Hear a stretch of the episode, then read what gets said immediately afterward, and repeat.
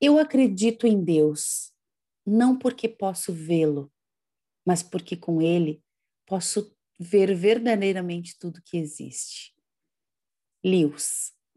A vida é um acontecimento único. Longa ou curta, rápida ou demorada, sempre haverá uma história a ser contada, um fato a ser detalhado, uma saudade a ser provada. Viver é um privilégio. O que fazer com a vida depende muito dos objetivos, das oportunidades, dos próprios desafios. Um dia a vida perguntará: o que foi feito dos seus sonhos, dos seus dons, da sua capacidade de amar? É bem interessante perceber que a autonomia diante da vida é geradora de responsabilidade. Se existe um investimento, haverá um retorno. A indiferença nunca provocará realização. Só viver não basta. É importante acreditar na vida e no Deus da vida. Nosso Deus não é visível, ele é manifestação.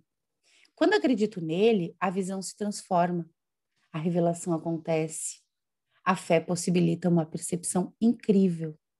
Os iniciantes na fé perguntam: onde está Deus? Os que já fizeram a experiência com Deus percebem a sua presença em todos os lugares. É bem assim: o encontro com Deus muda a visão passamos a ver tudo o que existe com um olhar mais criterioso. Até o voar manso de uma borboleta pode oportunizar um momento de contemplação. Com a presença de Deus na nossa vida, os detalhes se tornam significativos. A natureza assume uma linguagem bem compreensível. O cantar dos pássaros eleva a alma, as flores provocam uma infinita admiração. A presença de Deus garante qualidade à vida. Há os que buscam a Deus quando precisam solucionar algum problema, mas há os que não vivem mais sem Deus. É tão bom poder dizer e rezar: Vem, Senhor Jesus, o mundo precisa de ti.